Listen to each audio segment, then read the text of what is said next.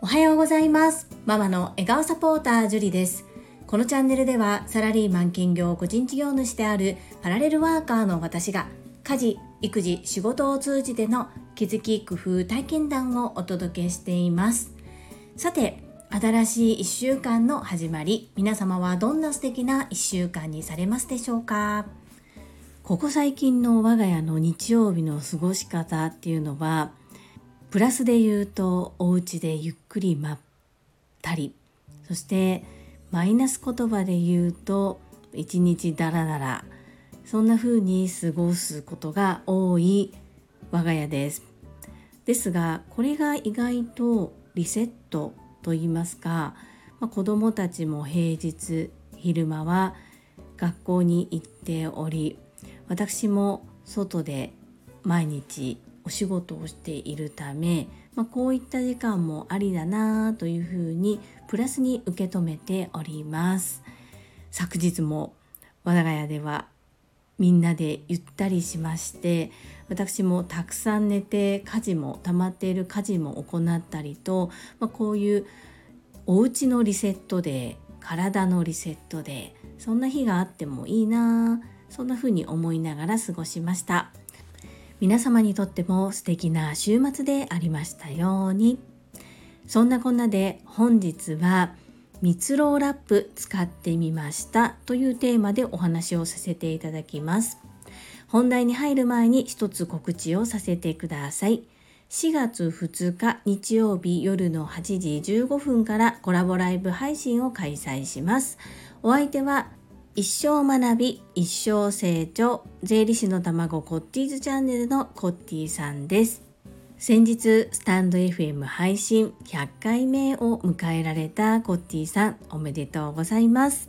そんなコッティさんと約30分程度いろいろとお話をしてライブ配信を行ってまいります。お時間許す方はぜひ遊びにいらしてください。どうぞよろしくお願いいたします。そんなこんなで本日のテーマ、蜜ろラップを使ってみましたです。最後までお付き合いよろしくお願いいたします。蜜ろラップ、皆様はご存知でしょうか？私は恥ずかしながら数ヶ月前にこの蜜ろラップの存在を知りました。蜜ろラップって何？という方のために蜜ろラップ初心者の私から簡単にご説明をさせていただきます。布に蜜蝋と歩幅オイル松ヤニが付けられたものです。こちらをラップの代わりに使うことができます。そして洗って繰り返し使うことができるとてもエコなものです。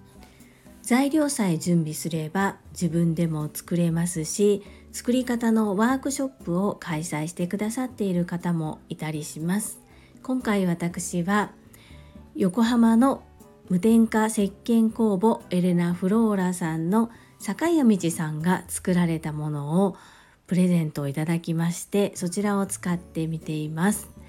もうこの布がですねたまたまなのか坂谷道さんのご配慮なのか私の大好きな北欧柄の布でしてもういただいたものを見た瞬間からテンションがものすごく上がりました。坂井谷道さん素敵な素敵なプレゼントをありがとうございます。地球環境に良い暮らしをとかエコな暮らしをというふうに聞くことはあるんですがでは実際に自分の生活の中にどのように取り入れていったらいいのかっていうのがなかなか難しかったりもしますよね。一番身軽で簡単にできるっていうのがゴミの分別だったりあまりこうプラスチック用品を買わない使わないっていうふうなことだったりします。ですがこう慣れ親しんだ自分の生活をなかなか変えるきっかけっていうのは難しい。そんな時にこのようにプレゼントをいただくとあまずはこれから使ってみよう。そんな風なマインドの切り替えができました。とはいうものの実際にいただいた後これを使った後どのように洗ってどうやって使っていくのかっていうところが私にとってはよく分からずこうなかなか手をつけられずにいたんですけれどもまずは生姜使いかけの生姜をくるんで使ってみています。そうすると坂谷道さんからもまずは冷蔵庫の中にある使いかけのお野菜などをこうくるんでみてくださいというふうにアドバイスをいただきました。使い方や使った後どのようにしていくのかっていうのはきっとググれば出てくるのかなと思いまして少しずつ調べてまたこのように使いましたこんな風にしてみましたというのを初心者の私の目線から発信をしていけたらなというふうに思っています。例えば袋入りで袋に5個入っているパンを購入して1つだけ持ち歩くためにラップの代わりに蜜ろうラップでくるんで持ち運んだりおにぎりを持ち運ぶ時に一般的に市販されているラップの代わりに蜜ろうラップでくるんでみたりと本当に今まで使ってきたラップの代わりになるようです。また余ったおかずなどを容器に入れて蓋付きの容器だったらいいんですが蓋のない容器で冷蔵庫へ入れる際に今までだったらラップをかけていたその代わりにこの蜜ろうラップをかけたりもできるそうです。本当に今まで使っていたラップそれを蜜ろうラップに変えるだけで使うことができるようなんですが私にとってはものすごく不思議です。布でしょって思ってしまうんですね。ですが最初に申し上げた材料布に蜜ろうそして歩幅オイル松ヤニこちらが付けられている加工されているということで保管保存したいものの乾燥を防ぎながら使うことができてしかもエコであるということでせっかくいただきましたので宝の持ち腐れにならないように積極的に使ってみようと思います。作ってみたいなとは思うんですがなかなか作るのはっていう方のために是非販売もしていただけたら嬉しいなそんな風にも思ってみたりします。坂谷道さん素敵なプレゼントをありがとうございました。大切に大切に使わせていただきます。本日は蜜ろラップ使ってみましたというテーマでお話をさせていただきました最後までお聴きくださりありがとうございましたそれでは本日もいただいたコメントを読ませていただきます第573回実践行動上司への提案方法コメント返信にお寄せいただいたメッセージです。かおりさんのコメントに対して石垣島のまみさんからです。かおりんへ、私も以前樹里さんのふふふんという笑い方のことを樹里さんに伝えたのですが、可愛いですよね、ハート。かおりんと同じ意見で嬉しい。あのふふんは自然に出てると思います。イコール本当に楽しんでコメント返信してるんだと私はそう感じています。マミピメッセージありがとうございます。はい、よく覚えております。マミピもそこが好きと言ってくださったことしっかりしっかり覚えております。そうなんです。こう感情をできるだけ出すこの笑い声がどうなのかな聞いてくださっている方が聞き苦しくないかなと思ってカットしたり上書き録音したりいろいろと調整を行っていたんですけれども隣町からですねそこも出せというふうにアドバイスをいただきましてもうそのまま配信するようにさせていただいております。さすが的確なアドバイスだなと改めてこのように皆さんの反応を聞くことができて思っております。私の笑い声が好きと言っていただいてとっても嬉しいです。かおりさんまみぴありがとうございます。続きまして第574回発達障害言葉の選び方捉え方コメント返信にお寄せいただいたメッセージです。石垣島のまみさんからです。樹里さんこんばんは石まみです。そっかそっかまだ決まってなかったので。だけど樹里さんの目標はりんちゃんが大人になって独り立ちできるようになること。と明確になってるから放課後等デイサービスに入ることが目標じゃないからね。土曜日のキャンセル待ちからゆっくりと進めていってその後また何か進展があるかもだもんね。PS 今日はママ大好きくんとの SNS 投稿ありがとうございました。ほっこりしてましたよ。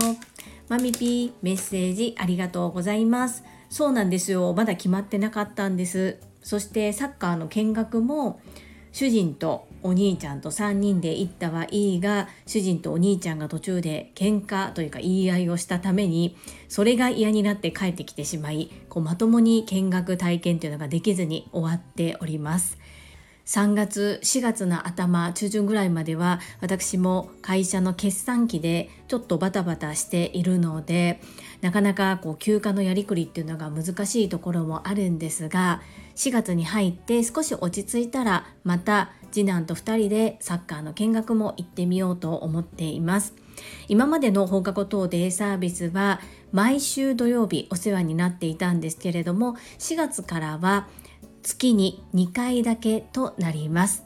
今までは次男を預けてその間私が一度家に帰って用事を済ませたり間でいろいろとできることがあったのですが今回は時間も短くそして周りにあまり何もない場所ということで私もその2時間限られた時間を使って自分でいろいろとどうやって有意義な時間を過ごすのかっていうのを考えていこうと楽しみでワクワクしております。それと同時に放課後等デイサービスだけに頼るのではなくって何かリンタのためになることっていうのを考えてこれからも行っていきます。はい。次男と2人きりの時間っていうのはなかなかないので Facebook に投稿してみました。マミピー優しい優しいメッセージをいただきましてありがとうございます。続きましてかおりさんからです。樹里さんこんばんは。すみませんをありがとうに変える。私も気をつけるようにしています。今までたくさんすみませんを連呼していたかと思い知りますよね自分が変わって周りにいい波を起こす私も実験頑張ります。いつもいつもありがとうございます。かおりさん、メッセージありがとうございます。そうなんです。何気なくありがとうのシーンで私も今まですみませんをどれだけ使っていたのかということに気づかされています。お互いに実験頑張りましょうね。メッセージありがとうございます。続きまして第575回振り返り目標振り返りコメント返信にお寄せいただいたメッセージです日野武さんからですジュリストナンバー11日野武です。自分は1週間ルーキー手帳の一番左の欄7項目で週目標を見直しております。今週に関しては以下の7つでした。1仕事。先週から入っている新クラスの授業遂行。こちらは問題なくこなせたので丸です。2家族。娘のエンカレッジ。娘が欲しいものをたまたま見つけられた部分では良かったのですがなかなか本来目指している学業面の支援がまだ手薄なので三角です。3コミュニティ。アウトプットを通じ関係を深める。今週はリアルにコミュニティ内の方々とお会いできているので満足の丸です。4学び。本をどんどん読む。こちらも電車移動時をうまく使えておりまるで良いかと感じています。5趣味。野球オープン戦を楽しむ。こちらもしっかり行ってまいりました。丸6今年の大目標影響力を持つ。アウトプットは継続できたので丸7健康よく歩く。都内に出ると結構これが自然でき丸をあげてもいいのかなと感じました。以上やはりしっかり決めてかかると達成度合いも上がりますね。引き続き行ってまいりたいと思います。日野武さんメッセージありがとうございます。かなり細かく具体的にしっかりと目標を立てられてるなっていう印象です。初めてお聞きしましたがすごいですね。素晴らしいなというふうに感じました。そして一番気になったのが4学び。本をどんどん読む。まるで良いかと感じていますっていうかこれはもう花丸ですよね。私は本当に1日1分本当に1分程度の日もあれば15分20分読める日もあるんですが井野武先生のインプットに比べるとまだまだです。ですが比べるのは他人とではなく自分過去の自分とということで私もコツコツ積み上げてまいりたいと思います。こうやって他の方の目標を聞くのとても参考になり楽しいですね。日野武さんメッセージありがとうございます。続きまして高尾さんからです。毎日ほめほめ100本ノック。72いいご縁は樹里さんとりんちゃんが引き寄せました。りんちゃんの放課後等デイサービスのご縁良かったですね。イズミンではありませんがいいご縁がつながる時っていい波に乗れている時かなって思います。そしていい波に乗れているのは日頃の行いの結果だと思います。素直で優しいりんちゃんと頑張り屋で応援大好き樹里さんだから2人のところにいい波がやってきてひょいっと乗れたと思いますよ。ありんちゃんサーフィン得意でしたね。私も素敵なご縁をたくさんつないでいきたい適応でした。適応さんメッセージありがとうございます。そうなんです。まさかの放課後等デイサービス、キャンセル待ちのままで見学に行ったつもりが、2週間に一度ではありますが、お世話になることができて本当に嬉しく思います。さらに、同系列だったということで、顔見知りのスタッフの方がいたり、なんと、その事業所に行ったことがリンタはあったそうなんです。こう交流会みたいなものがありましてそれぞれの事業所に訪ねて行ったりっていうことが活動の中であったようなんです。私はそんなことを全く知りませんでしたが本人としては行ったことがある場所だったので少し安心。そしてやはり初めての場所なのでかなり興奮しておりましたがだいぶ疲れたと思うんですけれどもそれでも全然ゼロの状態よりも長くいたいと思える空間だったということで本当に私も胸をなで下ろしました。そうですね。いい波に乗れているっていうのは日頃の行いの結果そのように受け止めるようにしたいと思います。だからといってこう結果を求めるためにいいことをするというわけではありませんがやはり優しさ思いやりとは相手のために時間を使うことこれを私今後も大切にしてまいります。そうです。りんちゃんサーフィン得意です。ティキオさんも素敵なご縁たくさんたくさんつないでくださいね。ティキオさんと出会えたご縁もとっても大切なご縁です。ありがとうございます。続きまして石垣島のまみさんからです。樹里さんおはようございます。石まみです。りんちゃんの放課後等デイサービス月に2回も行けるんだ。うわーよかったよかった。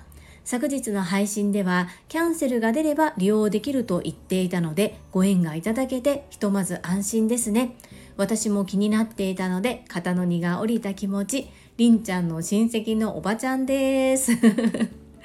マミピーメッセージありがとうございます。そうなんですよ。キャンセル待ちだったんです。なのでそのつもりで行って施設だけまず見学してでその施設ごとに同系列であってもこう力を入れている部分っていうのが違うんですね。そういったところも直接お話が伺えたらなという意味で言ったんですけれどもなんと月に2回ではあるんですが通わせていただける席をご用意いただけていたということで本当に驚きました。素敵なプレゼントをいただきました。少しこう公共交通機関では通いにくいところなんですけれども運動も兼ねて月に2回りんちゃんとそれぞれお互いの自転車に乗ってそして交通ルールを守ってこう安全に行く練習雨の日は少し歩いたりバスを利用したりということになると思うんですがそういったこともこう今後生きていく中で必要な経験だと思っておりますのでいろんな意味でこちらにご縁をいただけたことが本当に良かったです。親戚のおばちゃんのように親身にりんちゃんのことを思ってくださってとっても嬉しいです。ありがとうございます。続きまして、越後屋さんからです。さすが日野武先生。こうやってカテゴリー分けするのは良いですね。私は職場の新人ちゃんにはやりたいことリストが考えにくかったら身近な衣食住から考えてみたらと提案してみましたでは私も真似まして一部抜粋。仕事仕事の整理かっこ仕事を減らす丸。業界活動丸。家族家事育児三角。親孝行する丸。コミュニティトラファミリーボイシースタイフなど丸。会いたい人に会う二重丸。3月22日坂井谷道さん。3月24日風民松原恵里さんラルさん。3月25日日野武さん片瀬一郎さん坂井谷道さん。大学丸。次は学び。業務系学会セミナー丸。プライベート二重丸。かっこ武蔵野大学ウェルビーイング。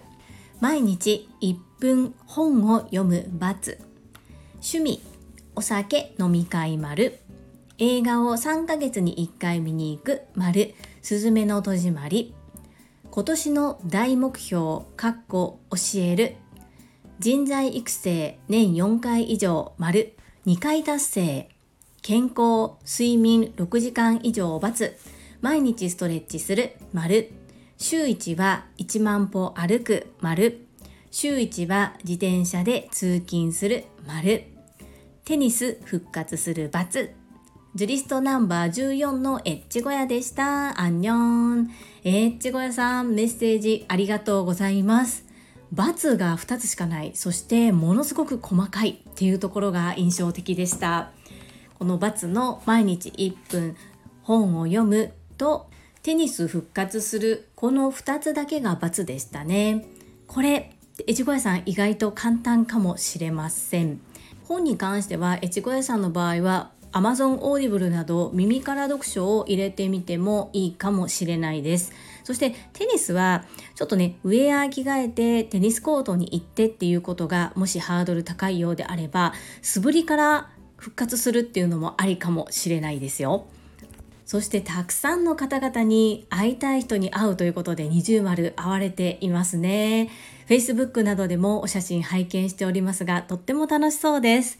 そしてこの目標の設定の仕方そして振り返り方というのも私とはちょっとまた違ってとても参考になり勉強になりました一部抜粋ということなのできっとまだまだありそうな予感ですね素晴らしいなぁと感激しておりますエッチ小屋さん覗き見させてくださってありがとうございます最後に泉さんからです。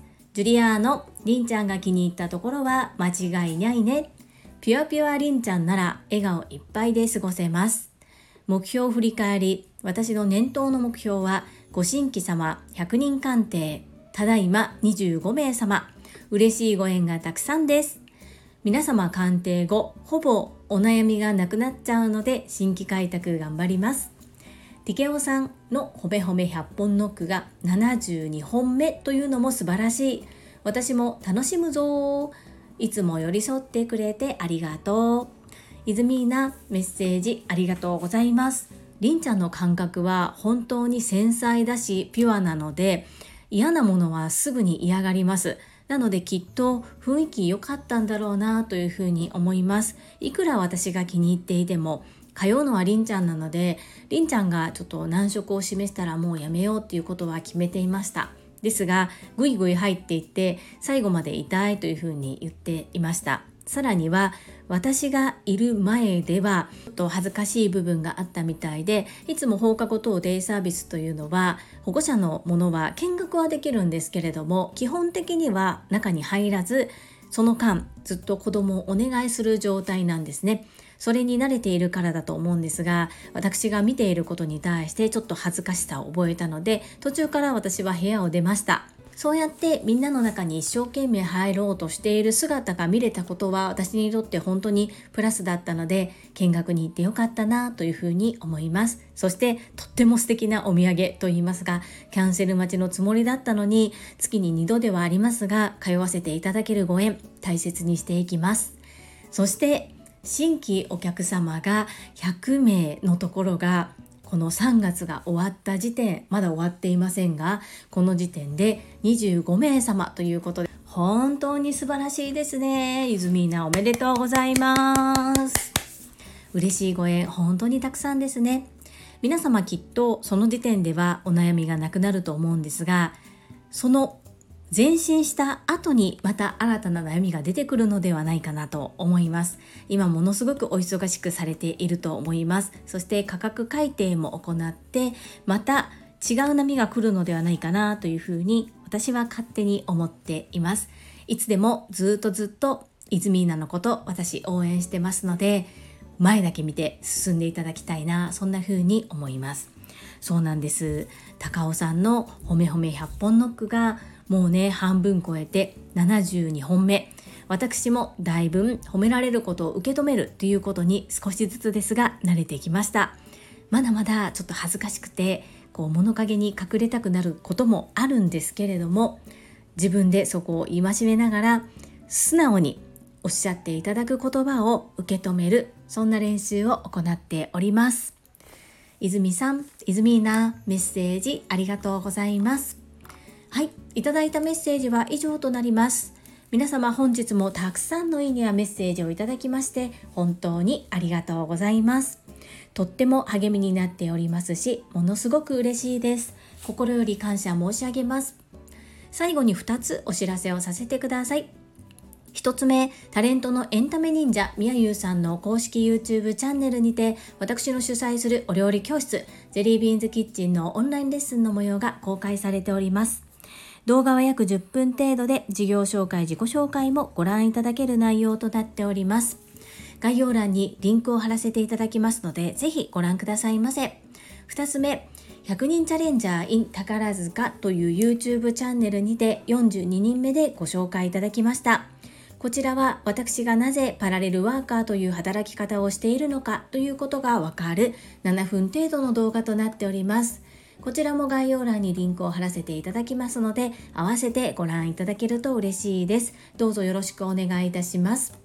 それではまた明日お会いしましょう。素敵な一日をお過ごしください。ママの笑顔サポーター、ジュリでした。